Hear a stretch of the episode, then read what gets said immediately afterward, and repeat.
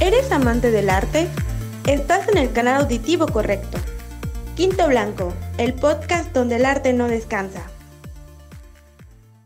Hola, este es el episodio 10 de Quinto Blanco Podcast, el podcast donde el arte no descansa. Mi nombre es Rebe Estrada y este episodio es el segundo episodio de Artistas, casos de la vida real. Esta pequeña sección, podríamos decirle así, va a estar saliendo con cierta frecuencia y tendremos a personas de diferentes áreas para que nos cuenten de su chismecito de la vida real. Así que espérenlo porque puede salir en, en algunas partes de algunos meses, por ahí. Y mientras, pues ya sabemos por el título del episodio, ya deben de saber quién nos está acompañando en este episodio. Pero antes de presentarla ya formalmente, les voy a presentar también al integrante de Quinto que estará en este chismecito. Así que, hola Ruanda. Hola, hola, ¿cómo están? Un gusto estar acá otra vez, Rebe. También es tu segundo episodio acá de Casos de la Vida Real.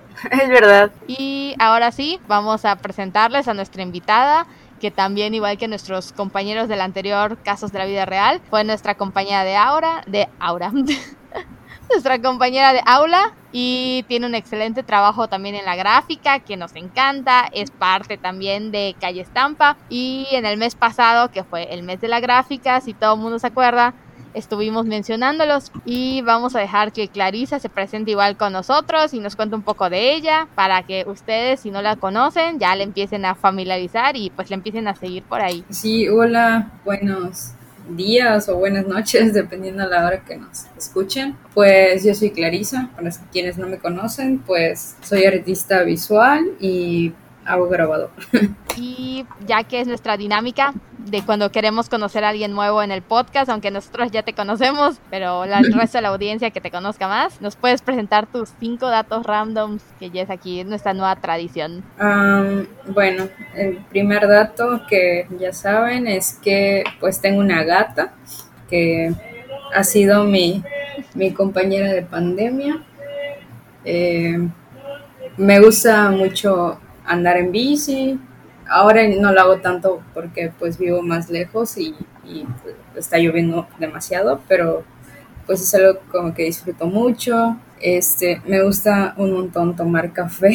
Eh, sí, creo que ya estoy un poco adicta al café, pero como al buen café. Eh, y pues de ahí viene de que me gusta como conocer nuevas cafeterías, como ir a lugarcitos nuevos, como siempre en busca de, de pues pasar un buen rato y, y como probar el, el café que tienen. Eh, no sé cuántas llevo, creo que tres. Creo que sí, tres o cuatro. Este, bueno, el cuarto, mm, uso muy poco lo digital. Mm, creo que soy muy mala para, por ejemplo, eh, diseñar cosas de manera digital, cero Illustrator, cero Photoshop. Soy muy, muy mala, de verdad, muy mala. Y em, pues hablando de colecciones, pues me gusta coleccionar imanes, de esos que se pegan en, el refri, de, los lugares a los que voy. O sea, como cuando salgo de viaje o conozco un nuevo lugar, siempre como en los souvenirs me gusta eh, comprar eh, este tipo de, artesanía, ¿no? O sea, como... Sí, siempre voy con como que a estas tiendas con ese objetivo de a ver qué tienen eh, en cuanto a estas cositas de, los imanes. Y pues creo que ya son todos. Sí, ahí tú eres de mi team, igual de conocer cafés y, y lugarcitos así. Igual tengo una lista de allá de puros lugares pendientes a los que no he podido ir por, por tiempo y pandemia. Ay, a mí me encanta igual, pero no he podido ir por pobre. Aparte que por pobre. Aparte. sí, de hecho, eh, bueno, es algo que un, un, este, un dato extra que creo que en algún punto de la vida sí me gustaría como tener un café, como así eh, poner un lugarcito y pues que la gente se la, se la vaya a pasar muy bien como en ese lugar, ¿no? O sea, que sea algo muy acogedor y que le guste mucho la chaviza. Estaría muy padre. ¿Sabes qué me gusta igual a veces? donde hacen catas de café, porque la neta, más allá de saber si es café bueno o malo, bueno, de hecho ni siquiera sé identificar un café bueno o malo, a menos que sea en café o café de Oxxo. Entonces sería bueno igual que más lugares hagan catas de café. Sí, creo que es algo que, bueno, aquí no, está empezando como el, el, boom de las cafeterías. O sea, recuerdo que hace unos años sí te encontrabas como dos, tres, pero no era como tan evidente tener tantas cafeterías alrededor, ¿no? O sea, como cruzar por una calle en el centro y ver tantas. Pero sí, creo que hace falta como em, educarnos en, en, ese aspecto. Aunque al final lo que importa pues es el buen chisme, ¿no? De, de desayuno, de, de señora, de café. Ay, a mí ese me gusta, el desayuno de señora con cafecito. Yo creo que nada recuerdo un lugar que hacía antes catas de café y ahorita pues igual ya me desinformé porque pues no sé cómo están con pandemia, pero ya no los he vuelto a, leer, pero sí siempre decía de, ah, yo quiero, quiero, quiero aprender a, hacer, a, pues a catar un buen café y siempre era porque siempre o me enteraba el fin de, el fin de semana que iba a ser o pues no tenía dinero, entonces ya es un sueño pospuesto igual por allá. Sí, yo tuve una, o sea, no sé mucho, me gusta mucho tomar café, pero, o sea, no es como que identifique todos, ¿no?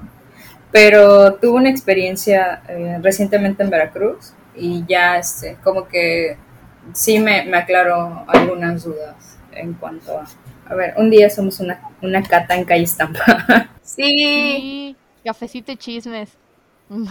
Más chismes. Más chisme que café, pero sí, súper sí. Ahí está, ya pactamos igual aquí. Estamos, ya es el segundo podcast igual de artistas que pactamos ir a calle Estampa. Mientras no, salgamos como chihuahuas, todos temblorines por la cafeína, todo está bien. Sí, eso, eso sí, eh, sería un problema. Y bueno, pues ya vamos a iniciar con más chismecito. No sé si tengamos café, yo no tengo café, manguín, pero podemos iniciar el chismecito que a todos nos gusta. Y pues no sé cómo quieras comenzar, Clarisa.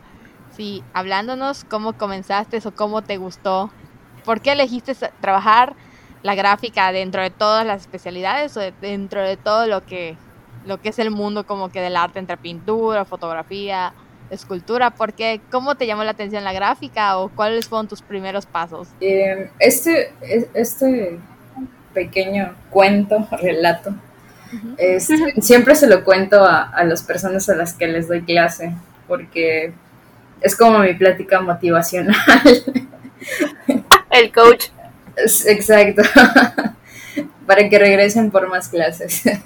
no, no es cierto. Eh, bueno, pues mi camino en el arte empezó medio extraño.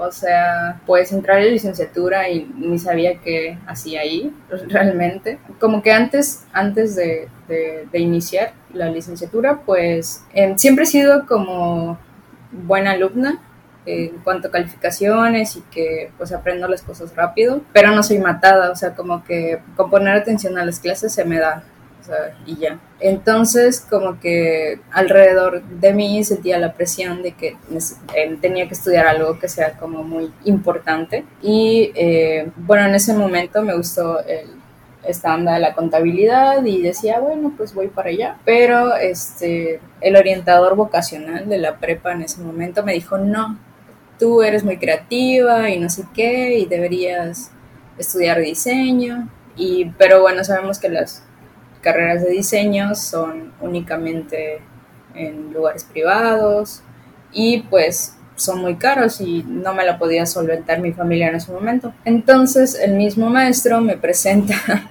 el plan de estudios de artes de la UADI y me dice, mira, aquí hay diseño gráfico, que era una optativa en la carrera, que al final ni siquiera la tomé, por cierto. Eh, pero así empezó, como todo. Yo ni sabía realmente qué hacía en, en, artes. como el primer año me fue mal en cuanto a las cosas prácticas. En, en lo teórico, pues muy bien, como siempre.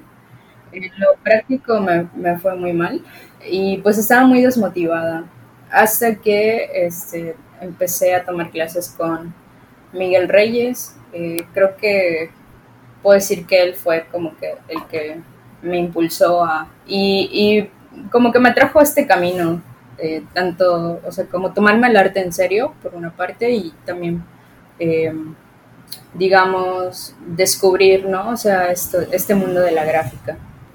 bueno, así más o menos empezó, empecé con la carrera, luego llegué a la clase del maestro Reyes Y este, bueno, teníamos clases de dibujo de figura humana, yo era pésima, o sea, súper horrible.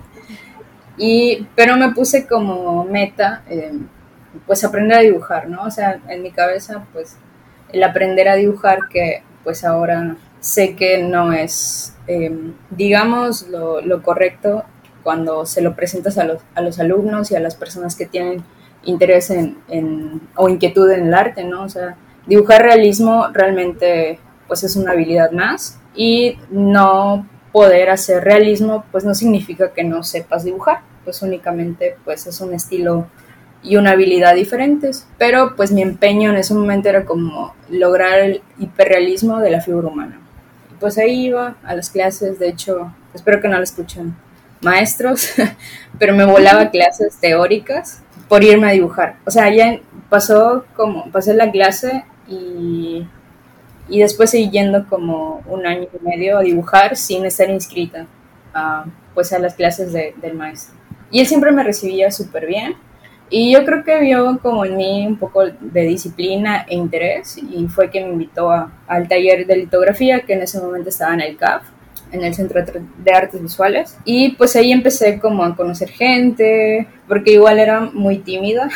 Quienes me conocen de, de esa época se acordarán de que no hablaba mucho, me, me costaba como relacionarme. Eh, entonces, eh, como que ese lugar fue así súper guau porque empecé a conocer a otros artistas que ya se estaban dedicando realmente, que estaban exponiendo, o sea, más allá del círculo escolar, por así decirlo. Eh, pues de ahí surgió lo del viaje para ir a la Ceiba Gráfica.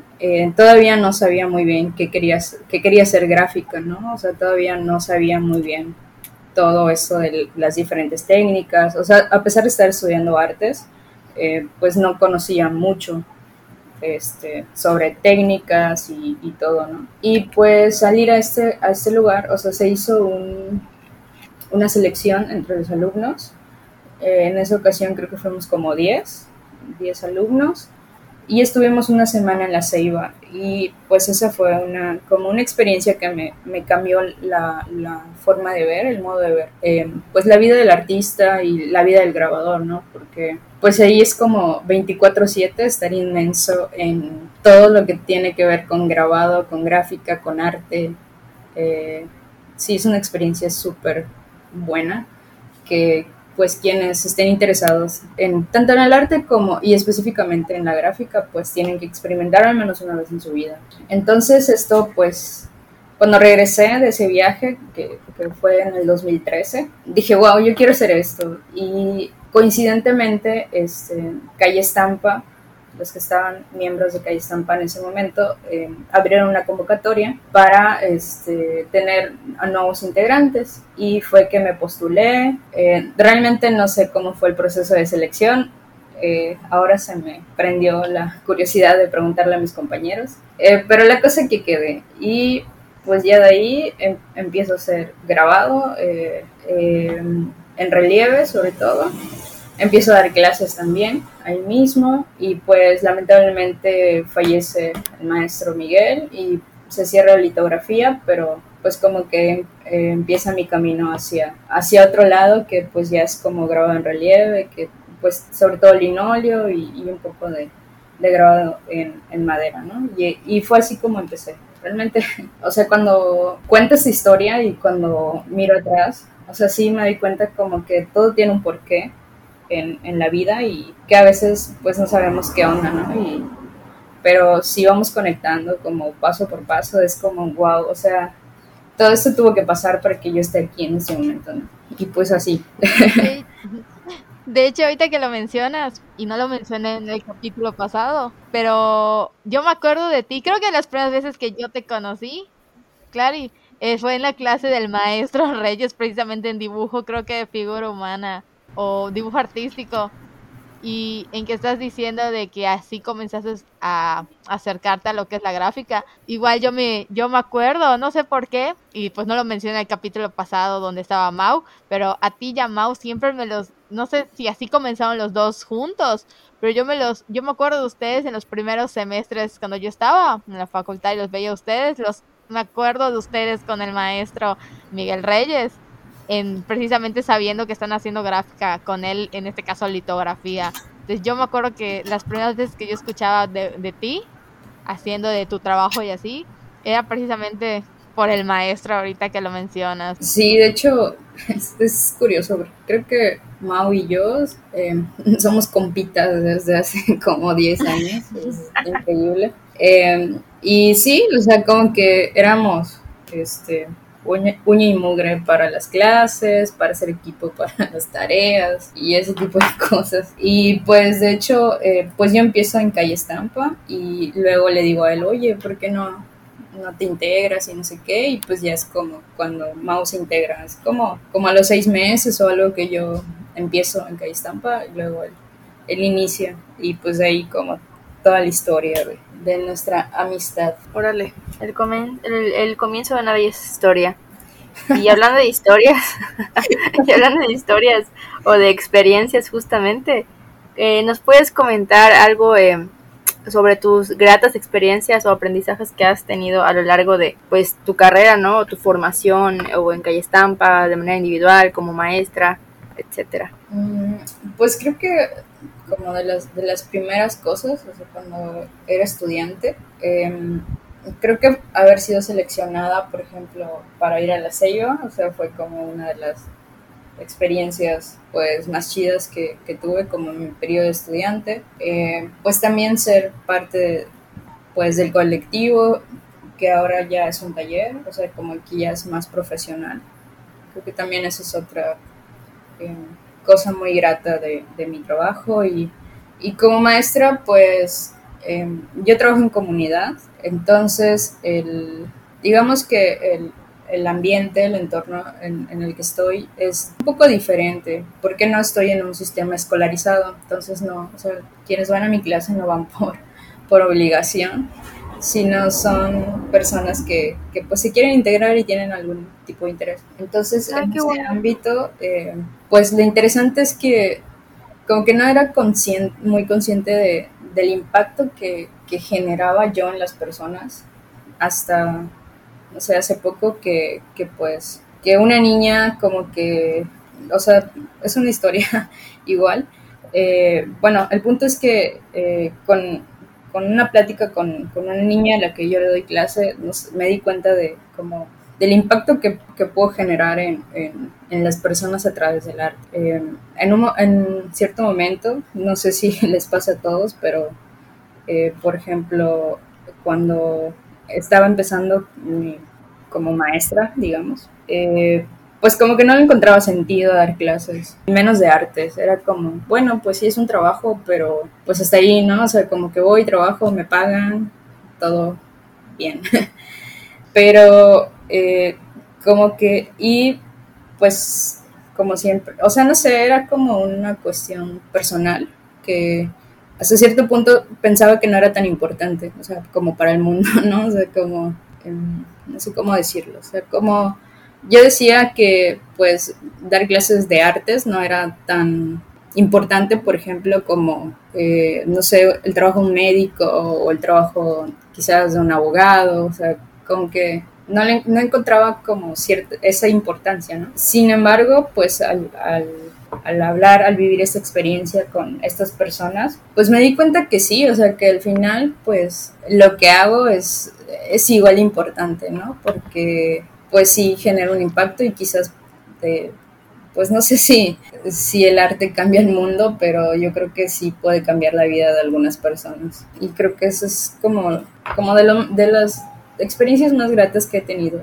en mi corta carrera. aunque y pues comentaba un, una pequeña frase este, que escuché por ahí, me gustó mucho, que es, no sé si el arte puede cambiar el mundo, pero me gusta pensar que sí. Suena, suena muy estilo Mafalda. Eh, pues creo que sí, o sea, quizás no cambie todo, pero pues sí puede impactar ¿no? en la vida de ciertas personas y pues me incluyo entre esas personas a las que el arte le cambió la vida. Yo creo que sí, que el arte sí puede cambiar el mundo.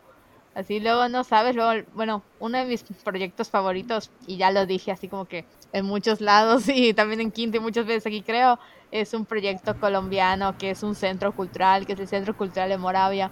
Entonces, pues en corto, pues era un basurero que, que estaba en una zona marginada de una ciudad colombiana. Entonces, que el hecho de que, de que un basurero se transforme en un espacio donde se den talleres y la vida de las personas a su alrededor ya no sea como que vivir entre la mugre y la basura y sea un foco de infección y, y ya puedan acceder a un, a un espacio cultural donde se den talleres y talleres de música y talleres de pintura y cosas así. Yo creo que es como que esa parte en la que el arte impacta y hace cambios más allá de, de, de no sé, de ir a una expo, sino que cambia como que un entorno social y de inseguridad. Sí, exactamente, es como, sí, que al final eh, creo que, bueno, me di cuenta que partía de, de mí, ¿no? O sea, como ver la importancia y, y pues el, ese cambio que yo generaba desde pues mi pequeña trinchera y, y pues creo que también de ahí se empieza a, como a expandir ¿no? Esta, y, y, difundir esta importancia también que tiene, que tiene el arte y, eh, y cómo puede generar cambios. ¿no? Entonces, eh, pues creo que eso es como una de mis, de mis experiencias gratas o sea, ya fuera de como el nivel escolar, o sea, ya como profesionalmente, o creo que este, pues eso podría decir y pues bueno, de ahí también se desprenden como muchas otras, otras experiencias, ¿no? De conocer gente, conocer gente nueva, viajar. Para mí la gráfica, pues, pues es eso, me ha permitido conocer personas, nuevos amigos, eh, colegas, eh, viajar, conocer lugares eh, y así. Entonces, sí pienso como hasta dónde he llegado gracias a, la gráfica. Y nos hablas ahorita de conocer personas y demás, y justamente ese otro punto que, que íbamos a tocar acerca de las colaboraciones. O sea, somos unos seres totalmente sociables, ¿no? Entonces el ser humano está acostumbrado a hacer relaciones y a conectar y etcétera. Y en, pero en tu caso, eh, ¿cuáles son las colaboraciones o personas que te han ayudado, aportado y catapultado en tu carrera personal y profesional? Mm, pues creo que mis compañeros de calle Estampa eh, son como pues mi núcleo, no sé, principal.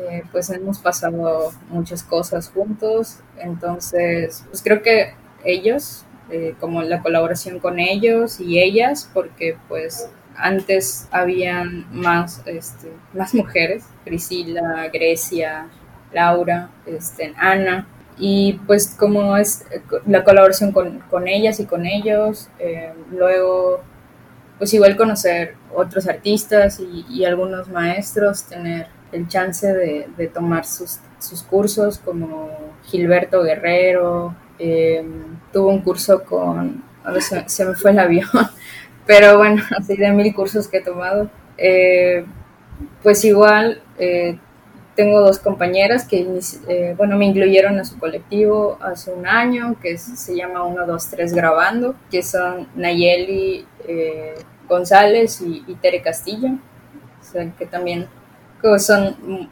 personas muy admirables. Y, o sea, yo las admiro mucho, tienen mucha experiencia, y pues como que recibir esas invitaciones sí, sí me hacen sentirme pues bastante bien. Eh, pues recientemente eh, hice una carpeta con, en colaboración con la, con la Ceiba Gráfica, así que me, que me invitaron a hacer una carpeta en coedición, pues eh, sí me sorprendió mucho y, fue muy, es como algo muy importante también de mi, de mi última estancia ahí. Em, bueno, en fin, no se me ocurre nada, nada más, pero sí, he tenido, o sea, como que he tenido muchos, muchos talleres. Qué chido, la verdad es que qué chido. Y, y, bueno, el día que fuimos a hacer la entrevista a Calle Estampa, tuve la oportunidad de ver la carpeta que hiciste en la Ceiba y está muy padre. Así que, gente bonita que nos escucha, si tienen la oportunidad de checarlos y de adquirirlos, sería muy bueno. Aparte que apoyen el arte local, por supuesto. Y por otro lado, bueno, no sé si Rebe quiere comentar algo. No, yo iba, yo iba a comentar nada más que, ah, bueno, hablando sobre, ya que estamos hablando de Calle Estampa, ahorita igual estás dando un curso ahí, ¿no? En Calle Estampa. Sí, estoy dando un curso de grabado en linóleo. Eh, realmente es mi primer curso en Calle Estampa, luego que inició la, la pandemia, o sea, como si teníamos un poquito de miedo. y pues estoy regresando como, o sea, ese es mi primer curso después de mucho tiempo, porque pues igual el trabajo me absorbía bastante y como que ya no quería dar clases porque pues prefería hacer mi obra en el tiempo que me quedaba libre. Pero ahora pues la ventaja de estar en línea con mi trabajo pues me permite tener un poquito más de tiempo para el taller. Entonces estoy dando un taller, este, son tres viernes. El viernes 6 fue em, la primera clase y terminamos el 20 de agosto. Posiblemente más adelante igual tenga más cursos de, grabado, pero pues ahí le iremos anunciando en, en nuestras redes sociales para que estén pendientes. Está, y nosotros lo podemos ir difundiendo por ahí. ¿Y cómo es esta experiencia? Queríamos saber igual cómo es la experiencia de, de, de tú dando clases, tanto lo que pues, ¿cómo decir? Lo que tú ves en, en como que las nuevas generaciones, lo que tú les das y como que igual ese feedback, porque igual hemos predicado con varias personas y es como que, como que muchos nos mencionan como que este feedback de que tanto es todo lo que, lo que como maestro das, pero también lo que tú aprendes de tus alumnos o de tus grupos que tienes. Eh, sí, es,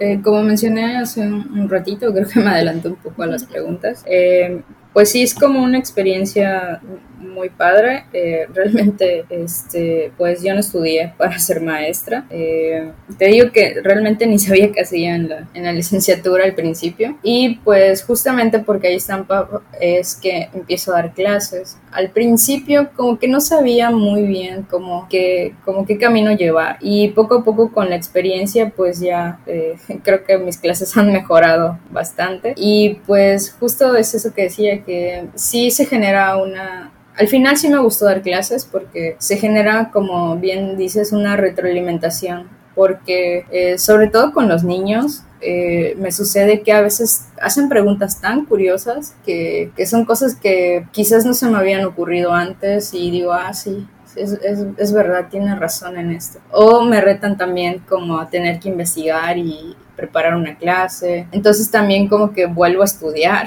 y pues estar en, en en, constante preparación, porque también otra cosa con los niños es que em, aprenden rápido, se aburren rápido, entonces hay que estar como eh, buscando la forma de llegarles de diferentes, o sea, de, llevarles la información de diferentes maneras y que no falta el que, el que diga, ah, eso ya lo hicimos, o otra vez lo mismo, no sé. Entonces, sí, como que es un ejercicio de creatividad, de saber qué hacer para pues justamente ver los temas y, y también que, que, este, pues que no se aburran, ¿no? Y recientemente en, en, la, en el lugar en el que trabajo, pues estamos, eh, sí, o sea, sí estoy dando clases de artes, pero enfocados más eh, al, al, desarrollo de, de, habilidades socioemocionales. Es un reto también porque pues creo que eh, el sistema educativo que, que, tenemos pues no,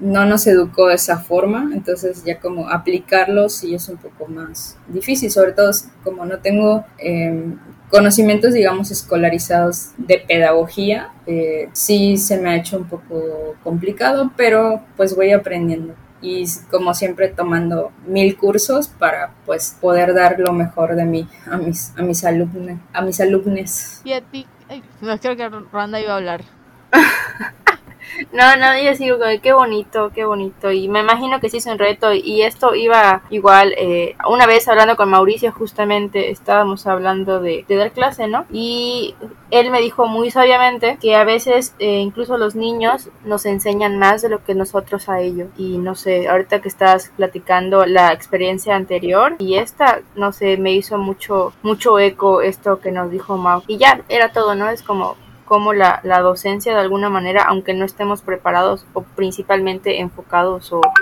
no estaba en nuestras metas en un principio, llega hacia, pues hacia donde estamos y nos cambia un poco la perspectiva. Sí, sobre todo como para mí lo importante o, o creo que lo que resalta un poco de, mi trabajo es que trato de no seguir es justamente como esos cánones que yo me acuerdo por ejemplo, en la secundaria, que decía, ay, pues clases de artísticas. Entonces, pues la clase de dibujo y pintura era como que te ponían ahí una imagen y a ver, todos copianla. Eh, como que no, no me gusta hacer eso porque al final eh, prefiero apostarle como a la expresión que tienen las, los niños, los adultos, incluso los que les he dado clase, más que decir, ah, para que sea bueno o para que eh, lo pueda tomar en cuenta, pues tiene que parecerse o tiene que ser igualito a, pues, a una representación eh, eh, naturalista o realista, ¿no? Entonces, también eso como trato de, de insistir en, en, romper ese esquema de que eh, no por no ser realista es malo. O, sí, eso, o sea, como cambiar el, ese chip de, de que solo lo hiperrealista es arte, que en su momento me metieron, ¿no? Creo que en la secundaria o algo así. Creo que a todos nos meten esa idea en un punto. Sí, igual a mí, yo me acuerdo que si tú, así igual lo hiperrealista en mi clase de secundaria era así como que eran los que exponían al final del semestre. Y si te querías salir como que de la línea era como que, ah, bueno, pues tú no entras, casi, casi.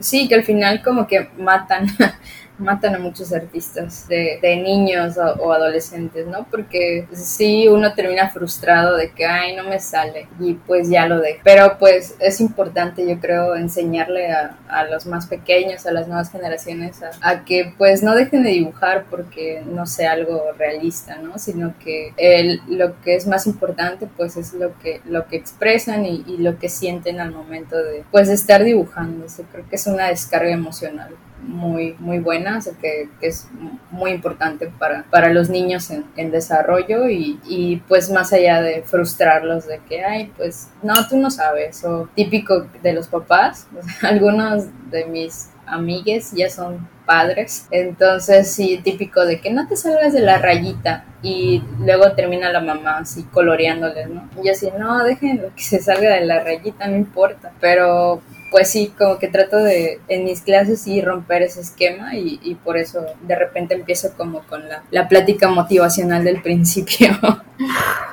No, pero está súper bien. Bueno, yo lo veo así porque justamente, bueno, eh, yo inicio tomando clases a los 8 años y de los 8 a los 18 en la misma escuela. Y era muy así de, de no te salgas la rayita y checa tu proporción y de que ese color, o sea, no, no era siena tostada, era siena natural. Entonces era como muy cuadrado en muchas cosas. Entonces sí me ha costado romper justamente eso a lo largo del tiempo. Entonces que tú de alguna manera lo, lo hagas o lo procures hacer en tus clases, pues está muy chido. Bueno, no sé, me hubiese gustado tener algo así. Sí, de hecho, eh, bueno, en cuanto a eso, eh, si hago como un recorrido hacia atrás de cuando empezó mi interés por, por el arte, pues generalmente cuando le preguntan a los artistas siempre dicen, ay, es que de niño me gustaba dibujar, no sé qué. Entonces, eh, bueno, en mi caso, no sé, es que ha sido muy variado como lo que me gusta, pero pues creo que si hubiera tenido la oportunidad de entrar a una clase o de que mis, o sea, de tener acceso a, una clase de artes, pues eh, trato de hacer mi clase como me hubiera gustado que fuera, porque pues no, no tuve acceso a clases de arte. Bueno, para quienes no me conocen, no, sé, otro dato random es que pues yo soy de Cenotillo, de un municipio, y pues ahí no teníamos eh, clases de artes, ¿no? Más que pues en la secundaria artísticas, que pues fue todo una, una mala experiencia y pues sí trato de, de, hacer mi clase así como lo más cercano a lo que a mí me hubiera gustado. Pues ya como para ir cambiando un poquito de tema, eh, otro punto, bueno, va de la mano creo yo, pues eh, el siguiente punto era como las recomendaciones a las nuevas generaciones, ¿no? Tú acabas de decir que, bueno, al menos de tu parte, eh, das las clases como te hubiesen gustado que te las hubieran dado. Pero aparte de, de esa enseñanza, ¿qué otra cosa recomendarías a las nuevas generaciones? Eh, pues a los que eh, tienen interés, o sea, eh, real por, por, el arte, por hacer arte, o sea, por ser creadores, yo creo que juntarse con personas que, que crean, ¿no? O sea, que crean del verbo crear, no creer. este, porque, bueno, creo que algo que, que me ayudó mucho en, en mi formación y por la que pues sigo creando, sigo haciendo artes o siendo grabado es porque tuve la oportunidad de, juntarme con, mis compañeros de, de calle estampa, ¿no? Porque pues sí he visto algunos ex compañeros que, o sea, de plano abandonaron como la parte creativa y se dedicaron a otras cosas por diferentes circunstancias, eh, pero creo que quizás fue por, por eso, porque no, no tuvieron como ese impulso de ese lado. Y también a veces aprendes más fuera de la escuela. O sea, eh, la escuela sí ayuda como a despertar esa inquietud, pero al final como especializarse eh, pues es tarea de cada uno, ¿no? Entonces, el acercarte con personas que ya están ejerciendo o eh, compañeros, hacer colectivo, si tienes, si tienen oportunidad, pues tomar talleres externos, viajar incluso, conocer nuevos lugares. Siempre te abre como eh,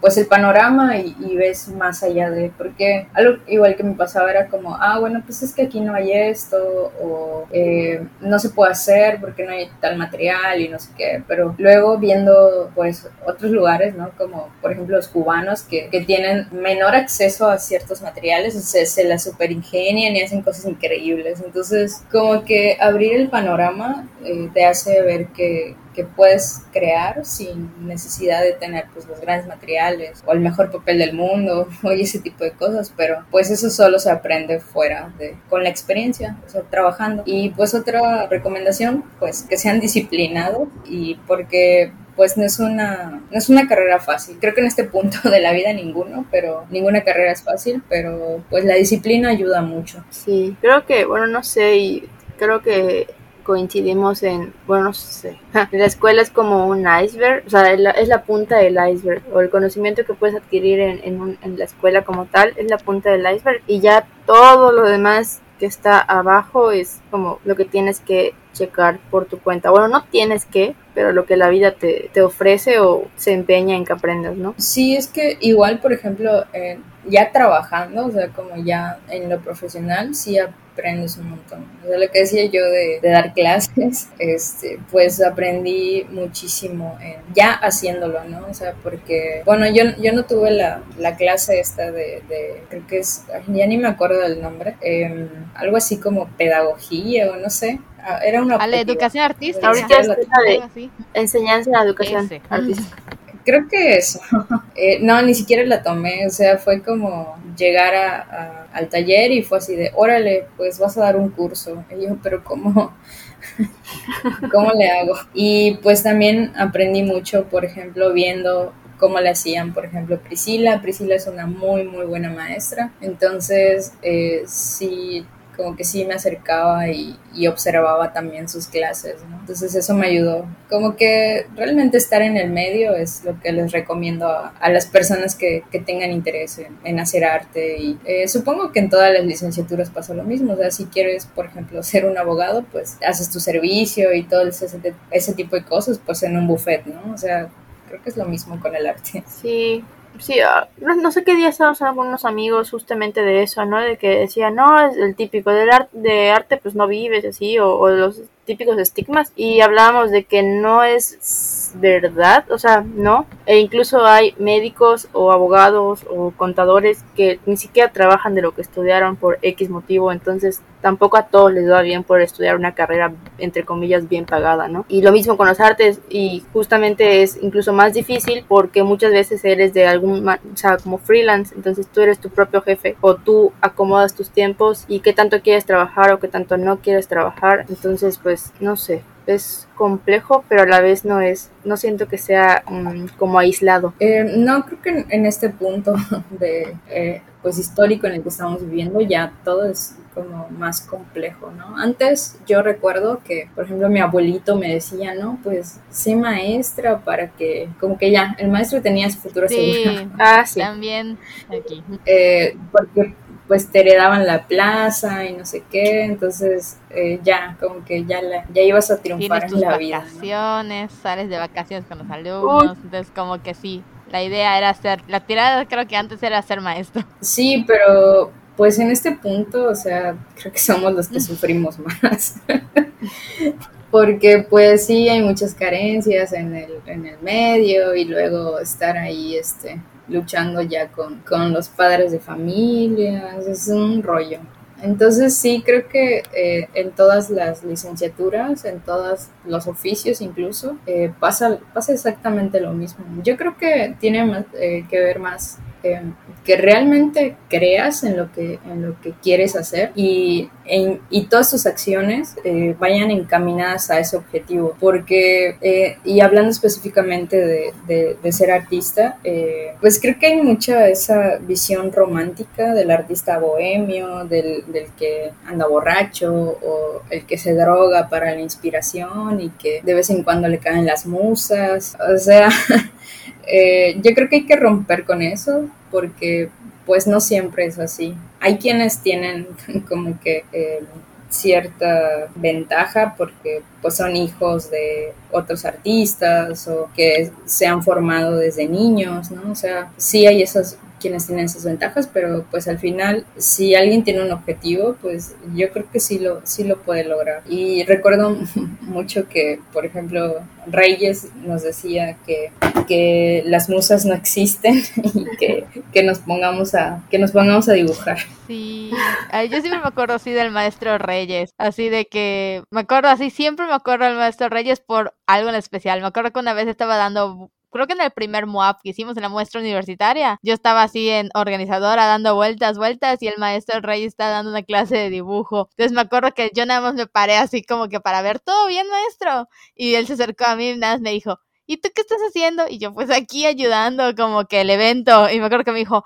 ay, no, agarra, toma esto y siéntate. Y me acuerdo que me dio así un paso de papel y me, y me dio un lápiz y ya, y me dijo, siéntate a dibujar. Y me acuerdo siempre el mes Reyes, así con, que le decía de dibuja, siempre anda dibujando. Y me acuerdo que igual, siempre que, casualmente, siempre que yo iba a visitar a alguien, así como que y era clase del maestro Reyes, era de que, ¿y qué es de aquí? Y yo así de, pues vine a esto ah, pues toma. Y siempre era como que ponte a dibujar. Y pues, si muchos no saben, mi don no es, el dibujo no es muy, muy, muy mi don. Entonces siempre me acuerdo de eso, de que, de nuestros Reyes por siempre diciéndome, ponte a dibujar o diciéndole a todo el mundo eso. Y de hecho, las clases, yo mi don no es el dibujo, pero en la clase que tomé con él me acuerdo que mi dibujo sí, sí agarró forma. Ya tenía forma de personas lo que hacía. Sí, es que era muy buen maestro, la verdad. Eh, sí te daba como esas, esas bases y esas pautas para empezar. Así que digo, al final, pues cada uno no va em, descubriendo también en el medio en el que mejor se expresa.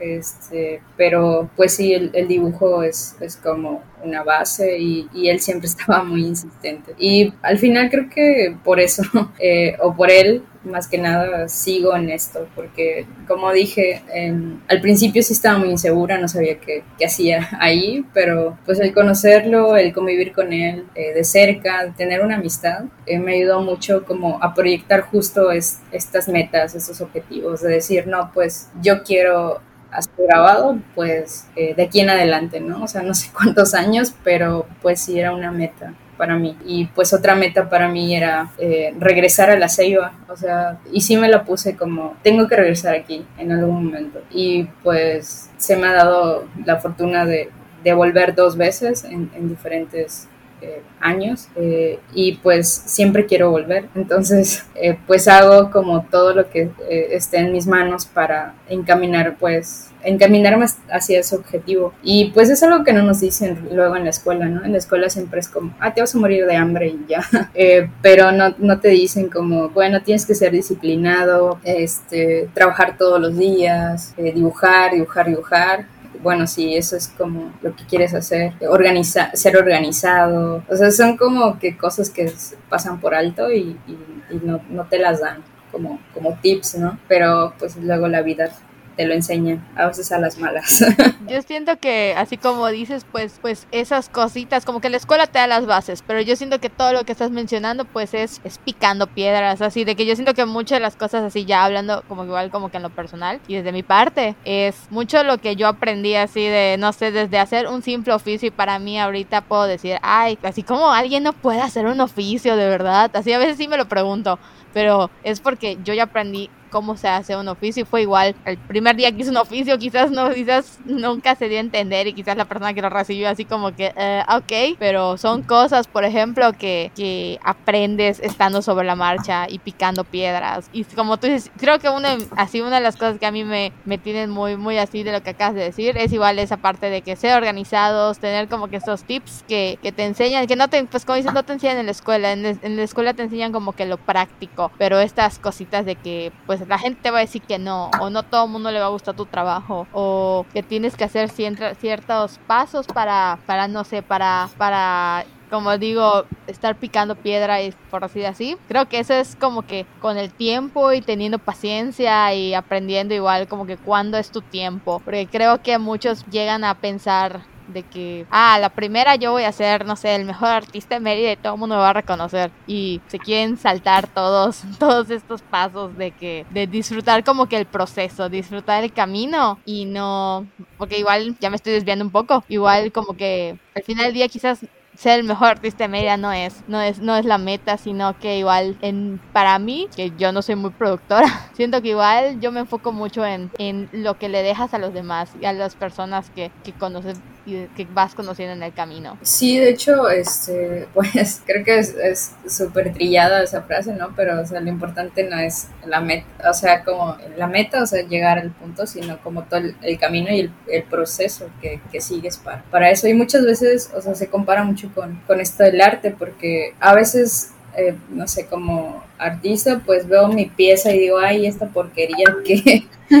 Pero, eh, sin embargo, pues todo el proceso que me llevó a hacer esa pieza, llegar a esa pieza, pues es lo rescatable y es lo, lo importante, ¿no? Porque, pues, bueno, ya sé qué no hacer o ya sé qué sí hacer para mejorar esa pieza. Y pues creo que parte también de, de la importancia de esto, pues es la, la, preparación continua. O sea, y no hablo, por ejemplo, de si ya terminaste la licenciatura, de meterte inmediatamente en una maestría o algo así, ¿no? Sino, por ejemplo, si ahora con la pandemia, por ejemplo, se abrieron un montón de cursos en línea eh, gratuitos entonces, como que también eso eh, ayuda mucho, ¿no? Aporta. Siempre hay algo nuevo que aprender. Y pues también es lo, es lo que a mí me gusta, por ejemplo, en, cuanto a las artes y, también eh, siendo maestra, como decía, con los niños que de repente hacen cada pregunta. Eh, es como que esa, ese aprendizaje continuo, o sea, como nunca dejar de aprender. Es como, ya sé esto, ya lo domino al 100 y me quedo con esto, ya para toda la vida, ¿no?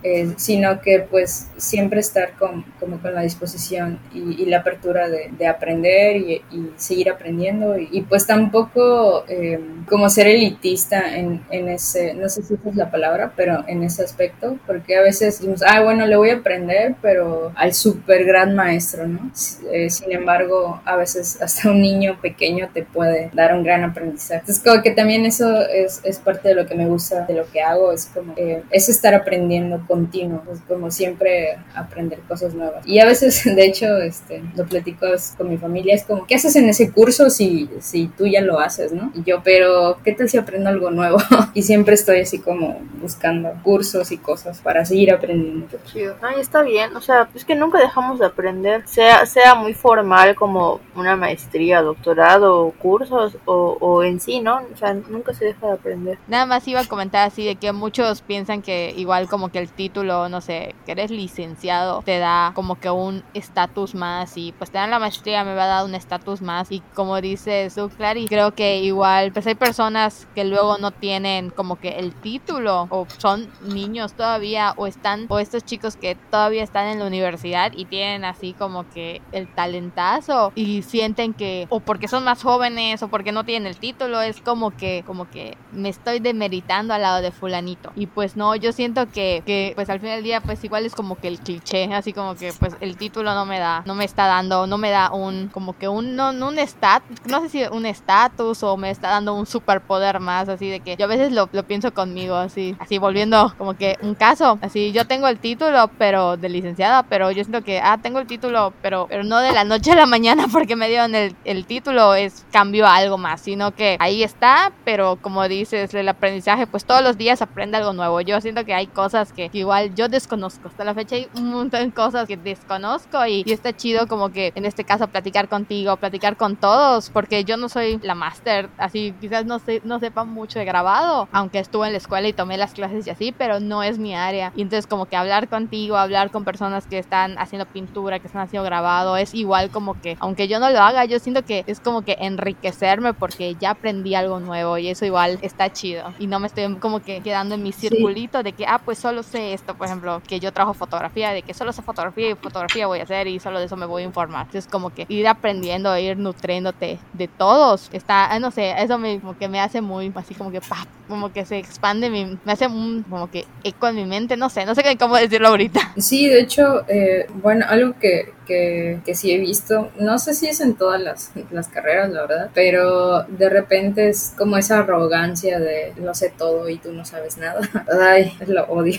Porque sí, o sea, sí, sí me ha tocado en ciertas ocasiones que, que me traten así, ¿no? O sea, como que, ay, tú chavita, ¿qué sabes? Y, y pues eso también me ha enseñado que, que pues es mejor como no compararse con, con otras personas, ¿no? Porque a veces algo que nos frustra eh, o que me frustraba era pensar, ay, es que fulanito, pues, no sé, desde algo muy simple como dibuja mejor que yo, pinta mejor que yo y así como que toda mi autoestima por el suelo, pero pues o sea, como que darme cuenta también que al paso del tiempo que pues todos tienen su momento y, todos tienen mm, diferentes oportunidades y limitaciones también ayuda, ¿no? Y, y, pues qué mejor que rodearte de esas personas, pero no para sentirte como superior o inferior, sino que como lo que decía el Rebe de que, bueno, pues yo no domino esto, pero pues me voy a juntar con tal persona que sí lo hace y pues vamos a ser equipo, ¿no? Entonces, creo que también eso es, eso es importante. Pero creo que ya, eh, tanto hablando de, en, el caso del arte, sino como también como personal, ¿no? O sea, como sí es importante crecer también de esa manera, ¿no? Es como algo que, que se da, no, creo que es algo muy mexicano, es como que pisar al, al, al, otro, al que tienes al lado, para, para sobresalir, ¿no? Entonces, pero pues no, no se trata de eso, sino que si alguien tiene una habilidad y tú no la tienes tanto, pues bueno, pues vamos a ser equipo. Y, y la frase que famosa de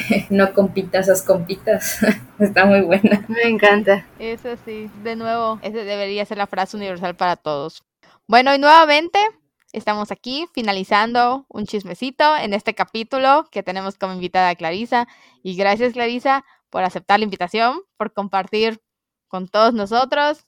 Y ah, nos has compartido tus redes sociales, donde te pueden seguir la pista y donde te pueden ver pues en Instagram, eh, realmente no soy tan usuaria de Facebook, entonces prefiero que me sigan en Instagram como Clarisa-Alamilla. Esa es mi cuenta de... Y también para que no le pierdan la pista quinto, aunque ya vamos 10 episodios y ya deben recordarlo, les recuerdo, valga redundancia, que en Facebook y en YouTube estamos como Quinto Blanco. En Instagram estamos como arroba quinto guion bajo blanco. Y en Spotify, si nos están escuchando por ahí, denle en seguir. Y estamos como Quinto Blanco en podcast. Y a ti, Ruanda, ¿en dónde te pueden seguir? Pues estoy en Instagram igual como arroba ruanda-mx. Y yo estoy en Twitter, estoy en TikTok y estoy en Instagram como arroba rebebe-es14. Y también no olviden, como siempre, que pueden escucharnos mientras cocinan, mientras toman café o mientras están interrumpiendo un podcast porque les viene a traer su cámara que prestaron. y recuerden que el arte no descansa. Adiós. nos vamos a Mirmir. Nos vemos, gracias. Gracias, Clarisa, gracias, Rebe. Gracias. Gracias, Rebe, gracias, Rumba. gracias a todos. Ya, buenas noches si estén escuchando esto de noche.